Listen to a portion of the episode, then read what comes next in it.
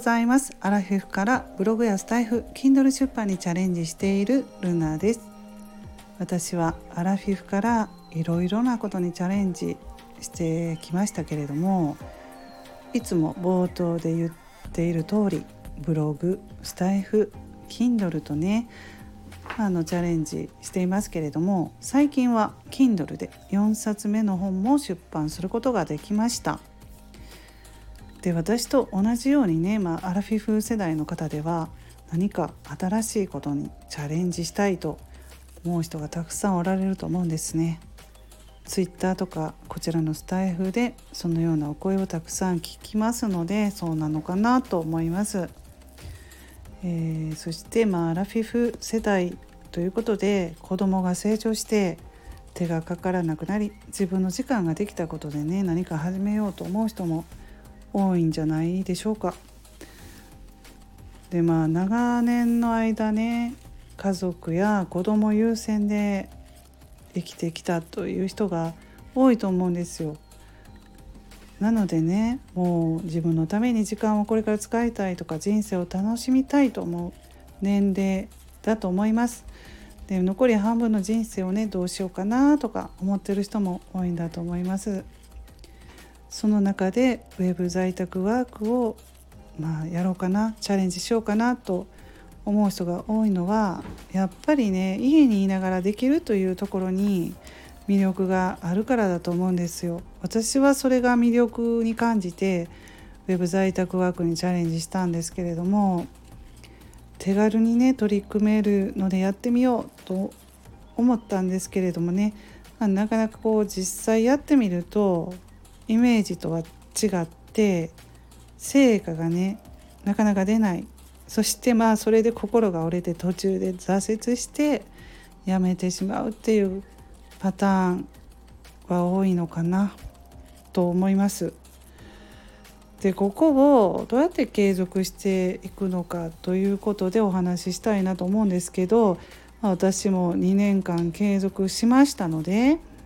でここが一番難しいなと感じています継続が。モチベーション維持という部分でやっぱり一人ですからね家でパソコンに向かって一人なんでなかなかね計画を立てるとかその管理する力がないと難しいですよね。でもそんなことなかなかできないですしもちろんできる人はね本当に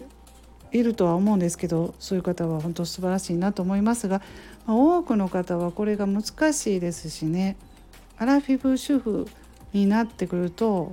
特に難しいのかなと思います。なので私は私が継続してきたのはまずワードプレス有料ブログでブログをやっていたんですけれどもちょっとなかなか成果が出なかったのでじゃあ今度は無料のブログでやってみようかなと思って無料ブログに取り組んだところ、まあ、成果が出たんですよね。でここでモチベーションアップで継続しようと思ってでずっとやっていて、まあ、今度はまあ声の方話す方のスタイフでもね音声配信もやってみようかなと思って新しいことまたチャレンジしてでそこから Kindle もやってって感じで新しいこと新しいことに取り組みました。なので継続できていると思います私の場合は。でまたねブログに戻ってみたりね戻ったりしたくなるんですよまた。でそんな感じで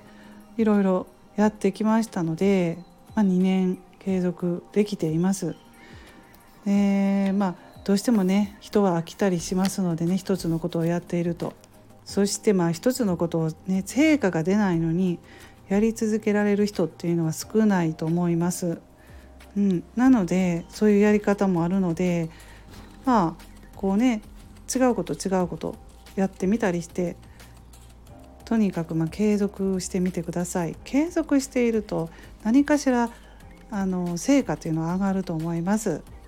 はい、でまあモチベーションが下がった時にね私はあのスタイフをやってよかったなと思うんですよ。それはなぜかと言いますとその頑張る頑張ってる人の配信がものすごくあのモチベーションアップになるのであこの人すごい頑張ってるなと思ったら Kindle ちょっとね休んでたけどもう書き終えよう今日やろうとかねすごい影響されるのでだからその頑張ってる人の配信を聞いて刺激を受けているのでもうスタイフはそういう面でいいかなと思っています。はいそれでは皆さん今日も素敵な一日をお過ごしくださいませルナの独り言ラジオルナでした。